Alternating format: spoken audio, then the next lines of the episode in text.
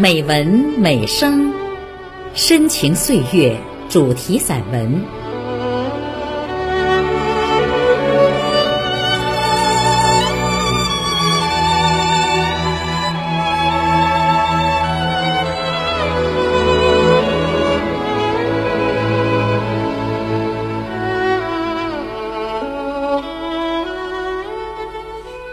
亲爱的朋友，我是主播孟薇。二零一六年五月二十五日凌晨，一代文学大师杨绛先生逝世，享年一百零五岁。杨绛一九一一年七月十七日生于北京，本名杨继康，江苏无锡人，中国著名作家、戏剧家、翻译家。由他翻译的《堂吉诃德》。被公认为最优秀的翻译佳作。他早年创作的剧本《称心如意》被搬上舞台长达六十多年，深受欢迎。出版于二零零三年六月的家庭纪事散文《我们仨》，因其真挚的情感和优美隽永的文字，深深打动读者，成为超级畅销书。今天的节目。我们就一起来听杨绛先生的散文《我们仨》，朗诵微电台播音导师小童，后期制作威灵，请分享。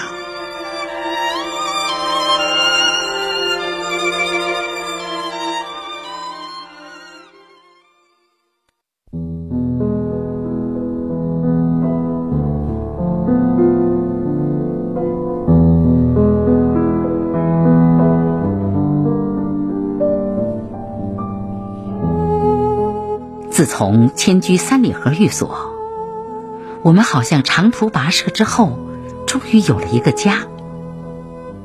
我们可以安顿下来了。我们两个人在起居室静静的各居一书桌，静静的读书工作。我们工作之余，就在附近各处探险，或在院子里来回散步。愿回家，我们大家掏出一把又一把的石子儿，把玩欣赏。阿苑的石子最多，朱奶奶也深安心弦，逐渐发福。我们仨却不止三人，每个人摇身一变，可以变成好几个人。例如阿苑，小时候在五六岁的时候，我三姐就说：“你们一家人呐，圆圆头最大，钟叔最小。”我的姐姐妹妹都认为三姐说的对。阿苑长大了，会照顾我，像姐姐；会陪我，像妹妹。会管我像妈妈。阿苑常说：“我和爸爸最哥们儿，我们是妈妈的两个顽童。爸爸还不配做我的哥哥，只配做弟弟。我又变为了最大的。钟叔是我们的老师，我和阿苑都是好学生。虽然近在咫尺。”我们如有问题，问一声就能解决。可是我们绝不打扰他，我们都勤查字典，到无法自己解决才发问。他可高大了，但是他穿衣吃饭都需要我们母女把他当孩子般照顾，他又很弱小。他们两个会连成一帮向我造反。例如，我出国期间，他们连床都不铺。预知我将要回来，赶忙整理。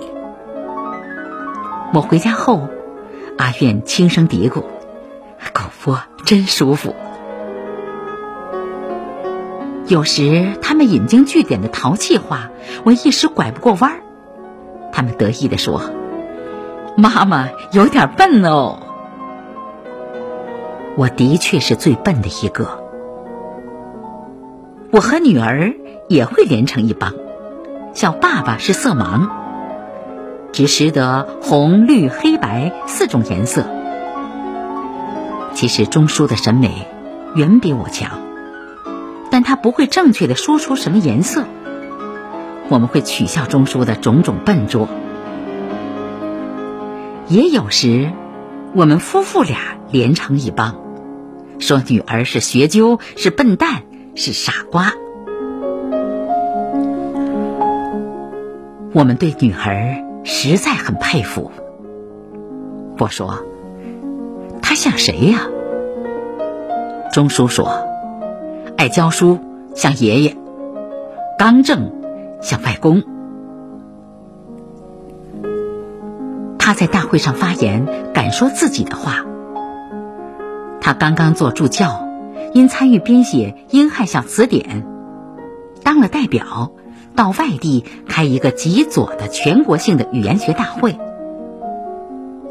有人提出，凡女字旁的字都不能用，大群左派都响应赞成。前院是最小的小鬼。他说：“那么，毛主席诗词《寂寞嫦娥舒广袖》怎么说呢？”这个会上被贬得一文不值的大学者，如丁树生、郑义礼等老先生，都喜欢前院。前院曾是教材评审委员会的审稿者。一次，某校要找个认真的审稿者，校方把任务交给了钱院。他像猎狗般嗅出了这篇论文是抄袭的。他两个指头和钟书一模一样的摘着书页，稀里哗啦的翻书也和钟书翻的一样快，一下子找出了抄袭的原文。一九八七年，师大外语系。与英国文化委员会合作建立中英英语教学项目，钱院是建立这个项目的人，也是负责人。在一般学校里，外国专家往往是权威。一次，师大英语系新聘的英国专家对钱院说：“某门课他打算如此这般的教。”钱院说：“不行，他指示该怎么教。”那位专家不服。据阿苑形容，他一双碧蓝的眼睛咕噜噜的看着我，像猫。钱院带他到图书室去，把他该参考的书一一拿给他看。这位专家想不到师大图书馆竟有这些高深的专著。学期终了，他来到我们家，对钱院说。你让我很辛苦啊，但是他承认得意不浅。十大外国专家的成绩是前院评定的。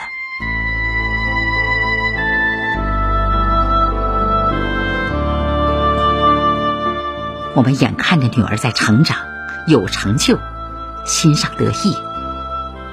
可是我们的尖兵每天超负荷的工作。据学校评价，他的工作量是百分之二百，我觉得还不止。他为了爱学生，无限量的加重负担。例如，学生的毕业论文，他常常改了又责令重做。我常问他，能偷点懒吗？能别这么认真吗？他总摇头，我只能暗暗的。在旁心疼。阿苑是我生平杰作，钟书认为可造之才，我公公心目中的读书种子。他上高中学为粪桶，大学下乡下厂，毕业后又下放四清，九蒸九焙，却始终只是一粒种子，只发了一点点芽芽。做父母的心上不能舒坦。钟书的小说改为电视剧，他一下子变成了名人，许多人慕名从远地而来，要求一睹钱钟书的风采。他不愿意做动物园里的稀奇怪兽，我只好守住门为他挡客。他每天要收到许多不相识的人的信。我曾请教一位大作家，对读者来信是否回复。据说他每天收到大量的信，怎能一一回复呢？但钟书每天第一件事儿就是写回信，他称还债。他下笔快，一会儿就把债还清了。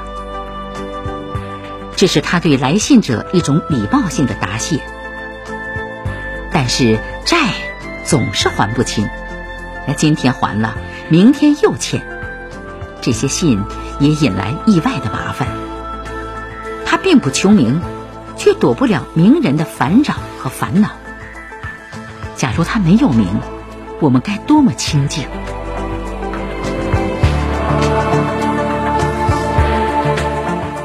人世间不会有小说或童话故事那样的结局，从此他们永远快快活活的一起过日子。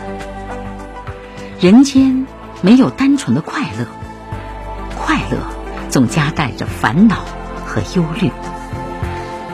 人间也没有永远，我们一生坎坷，暮年才有了一个可以安顿的居处。但老病相催，我们在人生道路上已走到了尽头。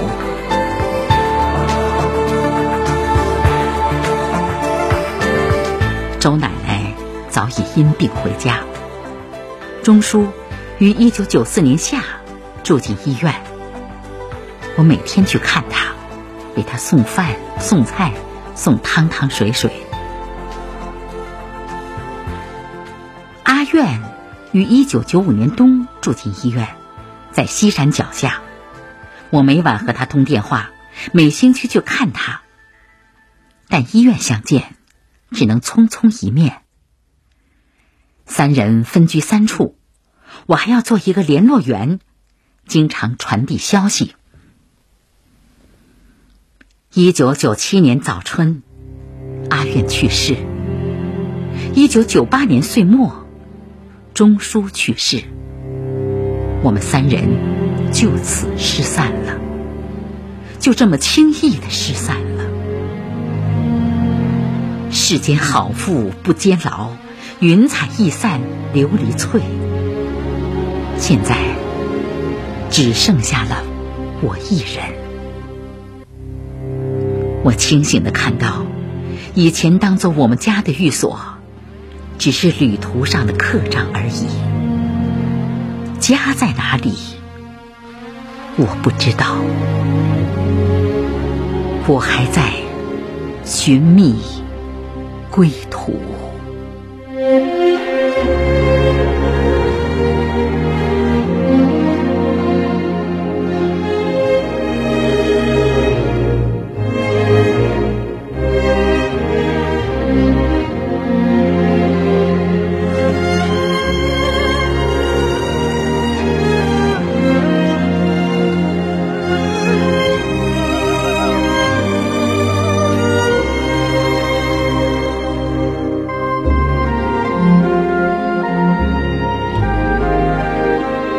亲爱的朋友，今天的节目就到这里，孟薇感谢您的收听。